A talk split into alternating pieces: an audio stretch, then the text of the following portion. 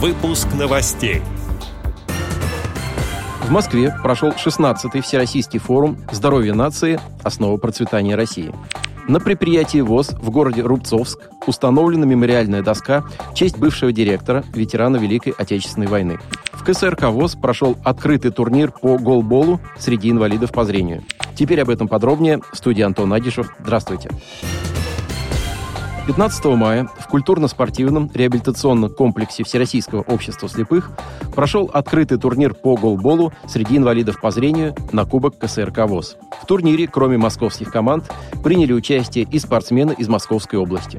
Соревнования прошли по круговой системе. В результате напряженных игр победителем турнира стала команда Московской области. Второе место заняла команда КСРК, а третье место у команды Москвы. Помощь в организации и проведении турнира оказали студенты Российского государственного социального университета. Команды победителей и призеры турнира были награждены кубками, медалями и дипломами.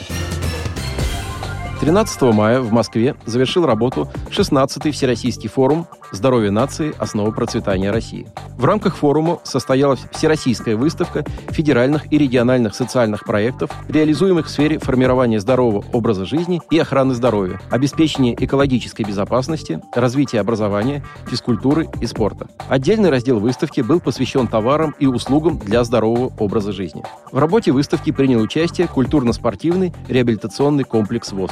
На стенде организации все желающие могли познакомиться с деятельностью КСРК, узнать подробности работы и приема слушателей в учебный центр КСРК, познакомиться с экспозицией и фондами Центрального музея ВОЗ имени Зимина, зайдя на страничку виртуального музея. Большой интерес у посетителей выставки вызвал мастер-класс по настольным играм для инвалидов по зрению.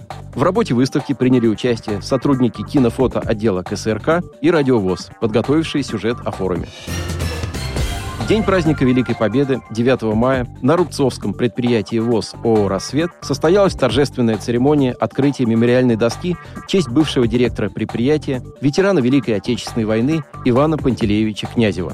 Судьба Ивана Пантелеевича была трагична и уникальна.